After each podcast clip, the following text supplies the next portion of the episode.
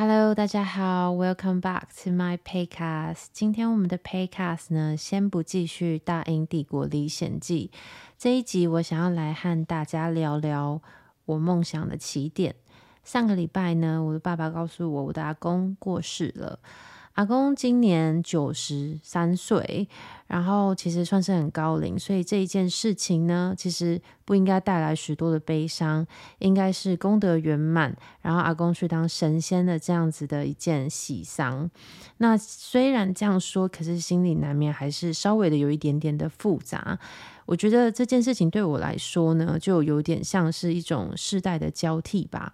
看着我的侄女侄子，然后在那边玩耍，然后再看到阿公的逝去，就觉得哇，有一些事情啊，像是我的童年啊，虽然感觉近在咫尺，但是呢，其实真的已经是很久很久以前了。那现在呢，自己也身为一位成人，也要担当起成人的责任，然后童年的时光呢，就真的是再也回不去了，心里真的是有无限的感慨啦。那为什么我会想要透过这次的机会呢，然后和大家分享梦想的起点呢？是因为当初我出国念书的这个决定呢，是由我的阿公赞助我的。那没有阿公的首肯，没有阿公的愿意帮忙，我也不可能开启我自己在国外读书生活的这一趟旅程，所以我一直到今天心中都是非常充满感谢。其实说实在的，出国念书啊，这些事情都不是我从小就一直很向往的。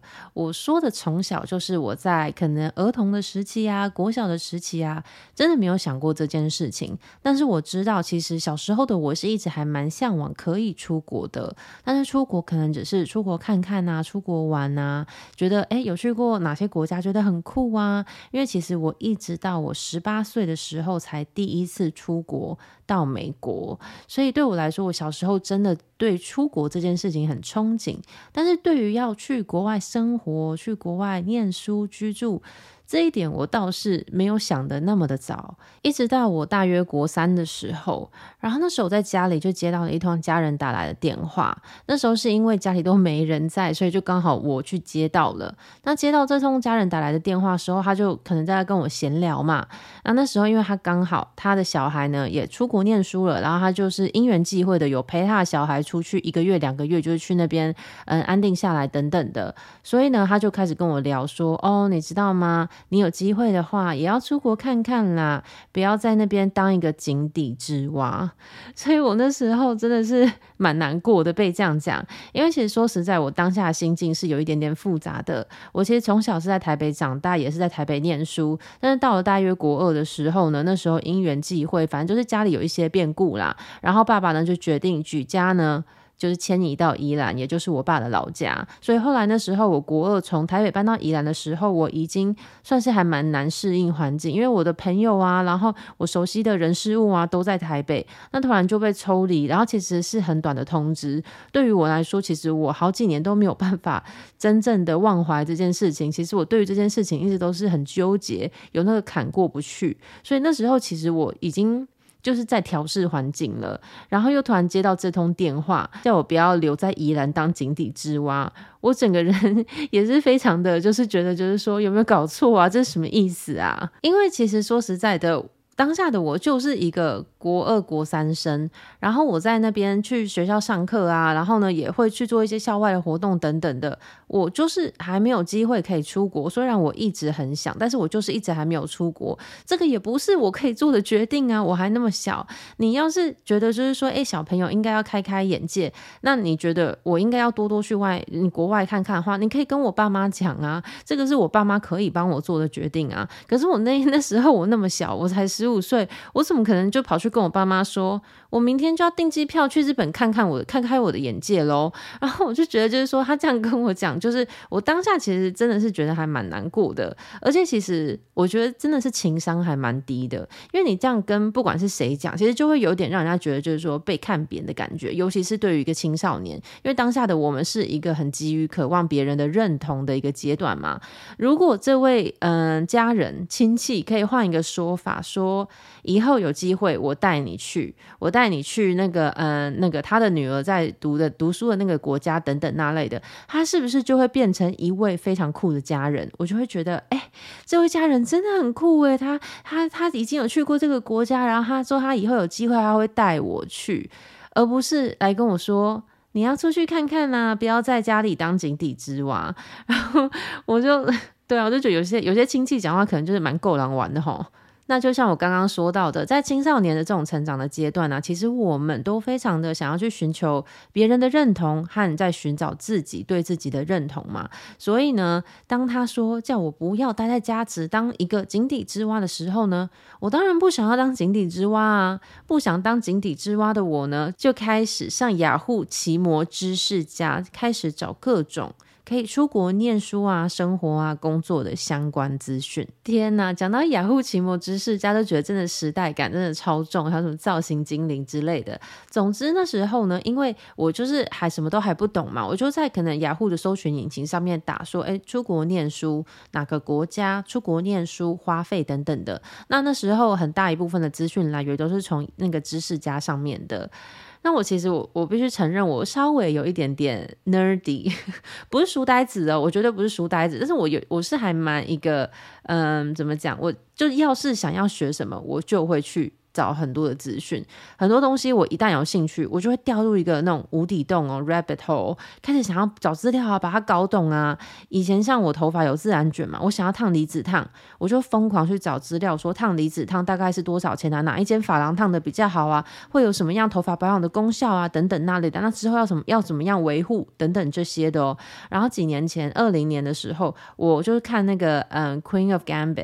嗯，奇异后兵哦，就是那个下下西洋棋的那个 Netflix 的那个影集，然后我就看他们觉得好酷，然后我不会下西洋棋，所以我就很想学，然后想学西洋棋呢，就是去下载那个 App 啊，然后在那边玩呐、啊，或者是在 YouTube 上面看一些人家对战的一些讲解的那个影片啊，看了好几个月，终于学会了，现在也稍微会玩一点点的，可是我还是很烂啊。总之就是我我就是这样子啊，甚至连我的 YouTube 频道，我以前是完全不会剪片的，我从来没有学。学过虽然我是念新闻系的，但是我是比较处于嗯那个杂志编辑啊、文书的那方面的新闻系，所以我对于剪片啊这些什么比较嗯新闻从业人员的这种技能，我是比较不熟悉的。我那时候想要做影片，我就是在 YouTube 上面学要怎么剪片啊，甚至呢，还有那时候我很想要学那个 calligraphy，就是英文的书法。我好奇心一被打开了，我就直接上 YouTube 找所有那种英文书法的那个教学的影片啊，看看看看看看，就是给他看个五十个小时、一百个小时，然后去买那个书法笔啊，直接开始在家里自己练起来。所以有这样偏执个性的我啊，那时候对于出国读书啊、出国生活。工作的这些资讯呢，真的是好几天反复的呢，一直在找资料啊，看别人的分享啊。那时候还有无名小站啊，去看人家写的网志啊，等等的。最后，我决定，我想要去英国。其实那时候英国这个决定真的算是偏冷门啦，虽然说也是一样欧美大国，我就是以那个英语系国家去寻找的，但是其实呃那时候比较大众的选择还是说去美国，因为其实我自己的生活圈呐、可能我有认识一些朋友啊去美国念书啊，或者是亲戚啊在美国啊，或者是我阿妈也常常跟我说什么，他哪一个朋友啊住在纽约啊，然后住在加州等等等的。但是我那时候我我也不知道为什么，我就是很想要去英国。可能是那时候有些人会分析说，诶，在英国你读大学只要读三年啊，那研究所只要读一年，感觉是那个时间成本比较划得来。而且我还记得那时候的英镑汇率是一英镑呢等于六十六块台币，真的是 史上最高峰。那我那时候查资料查到什么程度呢？是已经查到说我要读书要办什么签证啊？签证大概是要怎么样的嗯申请啊？那读完书之后呢，要留下来工作的话，要有什么样的选择呢？是有可以诶，读完书了两年的嗯时间可以让我在那边工作。那这个两年结束之后，你就需要办工作签这样子。你想想哦，那个是接近已经二十年前了，我当时才十五岁，我就可以查到这个程度哦。所以说，我现在真的对那些在 Instagram 啊，或者是在 YouTube 上面对我伸手牌问我说什么，呃，你是怎么样拿到永居的啊？嗯、那个什么，嗯、看医生要怎么用啊？就是那种伸手牌问题，一问就知道你根本连自己去找资料、做功课都没有的人就在那边问一些蠢问题，我真的是觉得有一点 shame on you，真的是话有点重。可是就真的，我觉得二十年前一个十五岁的小女孩，在网际网络才刚开始发展，甚至资讯根本都还没有像现在那么丰富的时候，我那时候可以找到资料的资讯的程度呢，就比那些伸手牌的人还要深入许多。所以有时候我真的是觉得。你今天不是说不可以来问我问题，可以，可是很多时候真的是一看到那些问题，我真的就知道你有没有做功课。有些人有做功课，他问的问题就会非常的精准，就会非常的小众，就是他很知道我自己已经找过问题，我就是这个地方搞不清楚的时候，这样我去解答他的问题其实很容易，因为我也知道他在问什么。可是那些来问我问题说，伦敦工作好找吗？房租会不会很贵呀？啊，读书会不会压力很大啊？天气会不会很差啊？啊，是哦，啊，那个避孕药要去哪里买呀？要要怎么样用啊？看医生，他们那边是不是要都要等很久啊？就这种问题，一听我就直接很想给他把他敲了，就说好了啦。你是真的有想要出国吗？你如果真的有想要出国，你这个态度是不行的。你这样出去就只会被碾压，然后直接回台。所以，所以不知道会不会有点太 brutal？可能就是。我真的是这样想的。你今天如果真的想知道，你先上网找一下资讯。其实大部分的资讯在网络上都有。你们看我刚举的例子，我在网络上可以学剪片，我在网络上可以学怎么样写英文的书法，我在网络上都可以学要怎么样下西洋棋了。现在网络上的资讯真的真的太丰沛了，不怕没有答案，只怕你自己没有心找不到。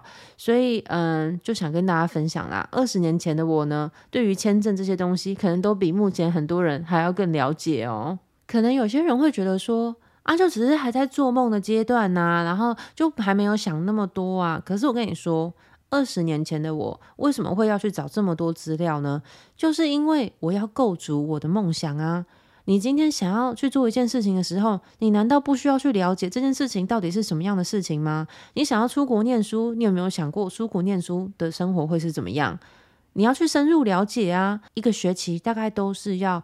呃，哪几个学分啊？要上多久的课啊？功课大概会是怎样啊？你会想要去知道啊，因为当你知道越来越多的这些细节的时候呢，你才可以去构筑你的梦嘛。你今天要是连去英国读书、去英国生活或者去英国工作，大概是个什么样的样子，你都不知道。英国是一个什么样的国家，你一点概念都没有。他们那边天气大概是怎么样，你也完全不知道。或者是他们那边是讲英文的，你也不太确定。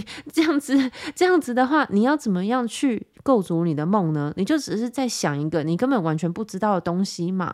所以对我来说，去找很多的资料，去全盘的更了解你现在想要有的这个梦想到底是什么样一个东西？因为你初步先去了解了之后，你之后才可以确定，诶，这个是不是真的是我想要要的？现在确定了吗？还是说其实我只是在痴心妄想而已？所以呢，我真的觉得去找很多的资讯，去增加自己对你自己想要做的事情的了解，其实是对对于你要去真的去相信这个是我的梦，是一件很很基础也很重要的第一步。All right。我建筑完我的梦想之后呢，我就跑去告诉我妹，跟她说：“哎、我很想要去英国念书，诶，我想要我长大之后高中毕业啊，说不定我可以去英国念书，然后念大学这样子。”然后那时候我妹的反应呢，就是：“爸爸最好是会让你去啦。” 其实你从这边可以听出来，我和我妹的相处模式好像到现在也没有什么改变，对不对？其实我对她真的没有什么恶意啦，我其实就只是很想要去跟她分享，嗯，我的一些嗯逐梦的过程啊，我的 dream building 啊之类的。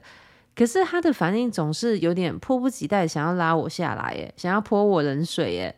我常常其实去看我们之前去年啊，在伦敦的一些直播啊，或是我们拍的影片啊，甚至我还有我们录的 podcast，我根本甚至都没有上，是因为我常常每次去回味这些片段的时候呢，我都会发现，每当我被嗯，例如说网友称赞啊，或者是我比较耀眼的时刻的时候呢，我妹真的迫不及待，赶快要想一些反面的东西、负面的东西呢，来泼我一盆冷水，好像打从心底的去赞美我，或是为我开心，或是觉觉得，我觉得你这个条件很棒，或者是就是你知道比较一些正向的回应啊，对他来说不是一件很容易的事情诶，其实这句话这些事我也和他说过，我就觉得说你你怎么对我，就是就我连煮个饭，你连说个谢谢你也不会说，他的回复都是。哎，我在我朋友面前是很赞许你的，哎，我在我朋友面前是讲很多你的好话的，哎，可其实说实在的啦，我自己从来没有听过啦，所以如今也未可知。就像我刚刚说的，我我煮饭，他连声谢谢也不会说，他就会跟我说，我全部都吃完，对你来说就是一个最大的奖励了吧？我就会觉得，怎么会？就是我不知道，因为我觉得我们常常很多时候呢，把我们的礼貌、我们的赞美呢，都留给外人了。都留给最陌生的人了。我们去搭公车的时候刷卡，会跟司机说谢谢吧；要下车的时候会跟司机说谢谢吧。可是你姐姐呢？你姐姐每天帮你煮饭，然后你不会跟她说谢谢。我们为什么把我们的最好的那一面，我们的温柔，都留给了我们其实最陌生的人？但对于我们最熟悉的人呢，我们却常常。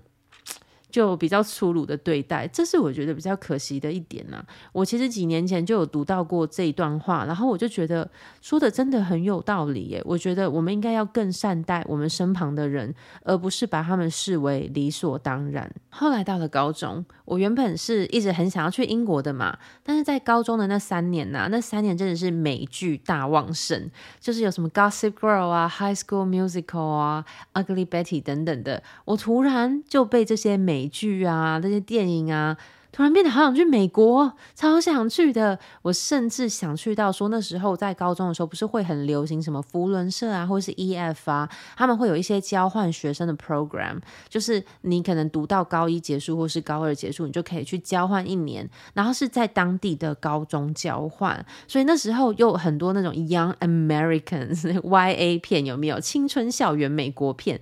然后就觉得说哈，天哪！我要我去的话，我会不会也会有像他们有那种高中的生活啊？还会有一个自己的那个 locker，有没有在里面放自己的东西，可以布置成自己喜欢的模样，参加啦啦队啦，然后去看球赛啦，等等之类的，学开车等等等的，就这类的东西，我就开始有我的一个，哎，好像慢慢的有点把我在国中想要去英国，决定好要去英国这件事情小淡忘掉了，反而是开始觉得很向往、很美式的这样子的学生的生活。后来到了高中二年级的时候呢，那时候我追星，非常喜欢一个。波士顿的乐团叫做 The Click Five，就。天呐，我那时候真的是超疯狂的爱他们，除了买专辑啊，还要去听他们的演唱会，还有他们周边的产品等等的，就连在我台北家的房间呢、我目前上面还是有贴他们的海报，然后他们签名哦，那时候真的超疯狂的，还要去加入他们的那种雅虎奇摩家族。天呐，这这这一集到底要有多时代感？Anyway，所以呢，那时候我就因为他们是来自波士顿，他们全部都在波士顿的那个 Berkeley College 里面读音乐学校嘛，所以那时候。我就真的是天呐，好想要去波士顿，就是这个目标变得更明确了。原本是只是美国嘛，然后现在变成是波士顿，然后东岸这样子。高二那一年呢，我们就嗯，暑假的时候不是会有什么暑期辅导等等的，在学校我就跟我朋友在那边聊天。那时候我身边刚好有个朋友，他要去墨西哥当交换学生，然后他就说服我说，其实我觉得如果你有想要去呃美国的话，你就可以跟你爸妈说啊，跟你爸妈争取这样子。所以我就觉得说好，那我要做一个简报，做一个简报呢，去 propose 跟我爸妈提议说我想要出国念书。所以我就做了一个简报，就是说我要先从念语言学校开始啊。然后念这个语言学校之后，把自己的语言能力培养好之后，那边有一些什么样的大学啊？波士顿就是一个大学城嘛，那我就可以去念这些大学。那我我目前是想要念有关新闻相关的类型等等那类的。虽然那时候是没有高二那一年就出国啦，没有成真，但是我觉得我把我的希望说出去了，我把我的心愿让我的爸妈知道了，那我的家人他们也就会默默的去帮我打算这件事情，可能会稍微提到说。哎，这其实佩还有想要出国啊，或者是他们就大概知道我有这样子的想法，所以之后很多事情也就是从从这个 moment 开始有点发酵，所以很多时候我觉得你要做一件事情的时候，你不要想说我现在做，我现在马上就要看到效果。很多时候，你就是种下那一颗种子，那那颗种子会慢慢的发芽嘛。只要你细心的一直浇水，一直有这样子持续的发想，然后你也有去嗯做一些努力，我觉得它最后慢慢发芽，然后最后开花的时候呢，那就是你收成的时候了。所以嗯，很多时候不要觉得就是说哦，我我今年开始想要申请英国的研究所，那我想要去的有这五间学校，我今年开始申请呢，啊我啊我啊我。我就今年一定要有结果，有有时候可能不是这样，有时候有些人要申请两三年呢、就算有些人抽打工度假签，也不是第一次就抽中啊，也要抽个两三次。所以我觉得很多时候呢，你让梦想稍微停在那边一阵子，它其实会发酵。那之后呢，你在嗯，就是去收成的时候呢，你会更有那样子的感触。后来高中结束之后呢，我就考上大学了。那大学呢，我那时候真的就是就像大家说的，University 有你玩四年。真的是我大学这四年就是在玩，然后交男朋友，也没有在想一大堆其他的有的没的东西，就是心里一直有这个梦，想要出国，想要出国，但是一直没有做任何的努力。而且我跟你们说，我那时候知道别人出国念书的时候，还会有点酸溜溜的那个心态，诶，就是见不得人家好，诶。那时候我有一个朋友的朋友还要出国，然后我就觉得说，哈，他成绩那么烂，他考试考那么差，他就是一副那种小混混的样子啊。他也在出国哦，他也在出国念书哦。那我朋友听到，当然就心里很不是滋味，因为那是他的朋友嘛。他就会说啊，不然要怎么样的人才可以出国念书？我就心里想说。啊，就是要像我这样子的人才可以出国念书啊，就觉得有没有觉得自己好像有比人家好啊？我那时候也是在混呐、我那时候考试也没考多好啊，成绩也很烂呐、啊。然后而且我们还同一同一所大学的诶，所以我有什么好资格在那边评断人家？觉得人家成绩又不好，然后没资格出国念书。那时候真的就是螃蟹心态啦，觉得说我一直没有办法出国念书，我就是有点抑郁嘛，不是抑郁，有点被就是别觉得就是哦，怎么都都没有发生在我身上。然后看到别人出国念书，就会觉得就是说你不值得，好。好不好？人家值不值得干你什么事啊？你管好你自己的事情就好啦。就是典型的自己又不努力改变现况，然后在那边看到别人拥有了，就觉得哈，就是这个声音。其实我跟你说，其实我那时候是气自己啊，但是我却觉得就是说，看到别人去出国念书，觉得自己心里很嫉妒，然后就把这个气呢倒在别人身上，觉得哎，好像是因为别人出国念书才导致我有心里这样子的想法，不是。我心里面的嫉妒呢，是因为自己的关系。我看到别人出国念书，知道说，诶，只要你肯努力，然后得到家人的认同之后，其实你也是可以出国念书的。但是我那时候呢，就是。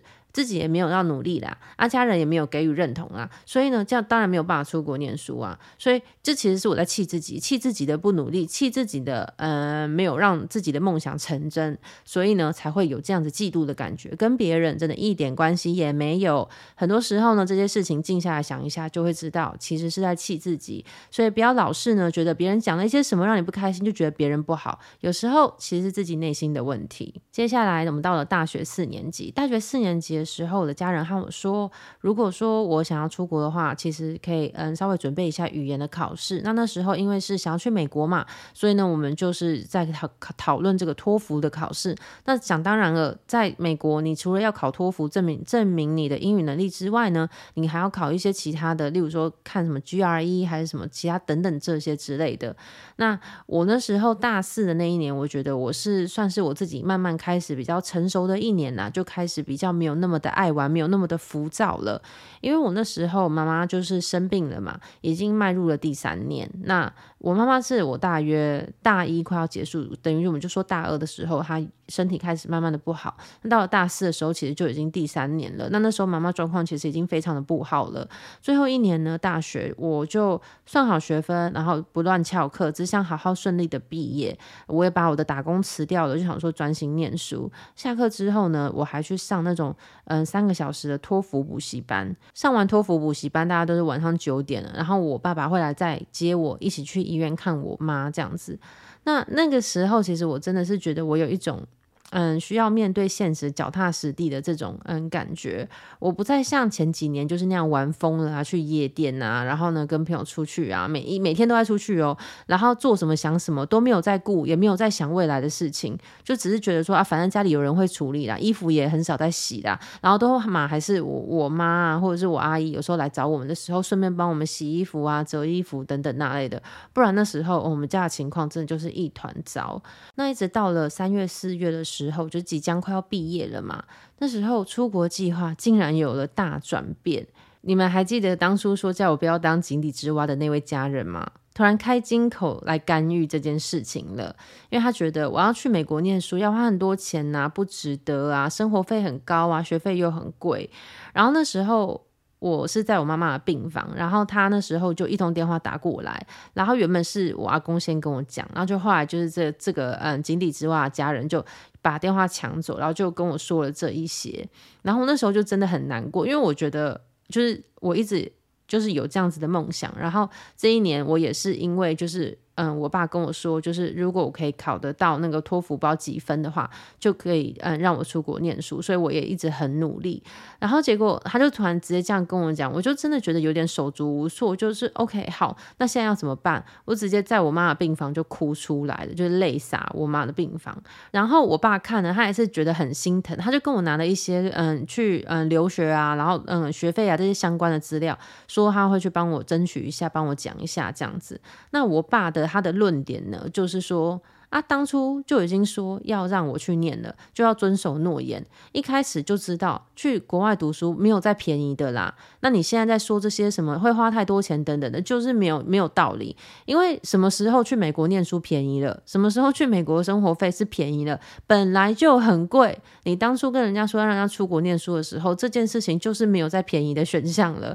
那你既然没有要让人家去念，那也没有关系，我们就讲清楚、说明白就好了。那就让他断了。这个念头也没问题。你说太贵太贵，可是你又不讲出一个确切的数字，怎么样才叫做便宜呢？你不能只是说就太贵啊！啊，在美国就什么东西跟台湾比起来都很贵啊，没有要让人家去也没关系啦。可是呢，在那边讲的不明不白的，让人家掉在那边不好啦。就妈妈生病啦，情况已经很艰难了，看到小孩子难过，大人也不好受，就是不要再这样搞了，好不好？后来呢？爸爸成功的把这个不要当井底之蛙家人轰走，所以阿公呢就首肯了我需要的资金启动计划。二零一三年八月三十号，我乘坐日本航空的飞机飞往波士顿，在东京转机，开启了往海外发展的第一步。关于人在海外面对这些生离死别呢，其实我之前也蛮常被派粉问到这个问题的。那我今天也想要来和大家稍微分享一下我的想法。其实我理解身在海外呢，对于嗯亲人的过世啊，都是会特别有感触，也会特别觉得惋惜，因为自己没有办法嗯见到最后一面，或者是嗯没有办法好好把握嗯跟亲人相处的一些时光。但是我想要和大家说的是，请大家要记住，你长大之后。后呢，你也有你的人生。其实我觉得，对于我们的亲人呢，我们就是把握每一次相聚的机会。听起来很基本，对不对？但是，就算是住在台湾的人，又有多少人有做到呢？像是我以前在台湾念书的时候，每逢假日，我根本也不想回家去看我爸妈啊。我根本就是想要跟我朋友玩啊，一直待在台北这样子。所以我觉得，其实你就是要好好把握每一次相聚的机会，因为我相信你的父母亲或是你的长辈呢，他们也会想要你好好活好自己的人生。他们把你生下来不是为了让你一辈子陪在他们身边，他们也希望你可以活出你自己灿烂、你自己精彩的人生。我活到现在呢，看过太多病态的心态，想要把自己的小孩留在身边，处处限制。小孩的发展，不让他去外地工作，不让他去外地念书，不让他出国，结果毁了小孩一生的例子。小孩最后呢，怨怼，觉得都是因为自己的爸妈才毁了自己的一生，让自己的发展受限。而爸妈看到气馁的小孩，嗯，没有志向啊，就一直待在家里啃老的小孩呢，也觉得你为什么没有办法去做一些嗯比较有意义的事情？如果我们能好好把握我们仅有剩下的时间，我觉得这才是最重要的。很多时候，很多派粉问我说，想要来英国念书，但是又不想要让爸妈失望，觉得自己被抛下了。我就觉得，你来英国念书要念多久？有些人念大学，OK，三年；念研究所一年而已。你这一辈子，你都打算要就是住在你爸妈家，然后就在他们身边这样过一辈子吗？还是你连三年、一年的时间，你都觉得没有办法给予自己，让自己去寻找自己的天空？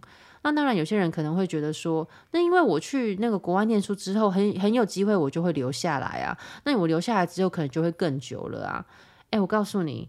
很多事情不是这样确定的，诶，就是当然有些人就留下来了，但是我告诉你，更多的人是回家了。首先，在国外留下来不是那么轻松的，而且也没人逼你留下来啊。你要是觉得你还是想要回台湾，你随时都还有这一条路可以走啊。所以很多时候，我觉得大家就是多虑了。你既然有这个梦想要出国念书，或是有这个梦想要出国打工度假，你就做。你不要留到你七老八十的时候来再后悔，然后想要怪东怪西，怪自己的家人，让自己没有那个勇气，没有这个机会去。去去冒险，这个根本都跟别人没有关系，这个是你自己的决定。你既然有这样子的梦想，你就你就去做，你就去实践。因为你有时候不去试试看，你根本不知道，这根本不是我想要的。然后呢，你就心甘情愿的包阿宽宽回台湾，再也不会有那样子的念头，你就会觉得。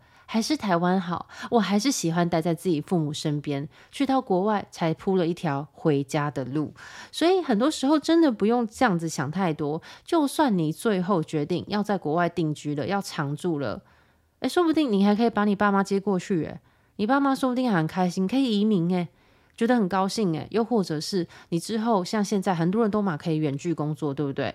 一年回去台湾三四趟，然后爸妈也可以过来找你。其实分离的时间 也没有很多，所以其实路是人走出来的，人生是自己刻画的。所以我觉得不要太在乎形式上的。我现在离爸妈很远，所以呢，我们就一辈子不会相见。不会的，你要是想都可以的。像是我今年年初才在家里过完年，然后我再过嗯几天，我又要回台湾了。所以嗯，我觉得就对啊，就。不用想太多啦。如果呢，你是觉得说你人生的嗯目标呢，就是你希望可以陪伴在家人边尽孝，然后你想要在家人嗯身边生活的话，我觉得 OK，那你就做。可是当你今天如果你有一些其他的梦想是会远离你的家人的时候，那你自己就要去做取舍，然后不用太在这之间纠结。因为家人是我们心中很重要的一块，没错。但是我相信你的家人也不会想要成为你的绊脚石，让你呢，呃，有志无法展，然后在家里就这样抑郁的抱病终生。我相信他们也不会想要这样子。他们能看到你呢，展翅高飞，活出你自己。很精彩的一生，对他们来说就是最棒的回馈了。没有什么比自己的小孩呢，活在这个世界上有目的、有志向、有冲劲、精彩、开心，更令人感到欣慰的事情了。我把这支影片呢献给我的阿公，阿公用他的一双手造就了四代人的无忧无虑的生活。我想跟你说一声谢谢。谢谢你的努力，谢谢你的付出，谢谢你的牺牲奉献，让我得以出国圆梦一场。我们在另外一头再相见。Thank you for joining me. I'll see you in my next one.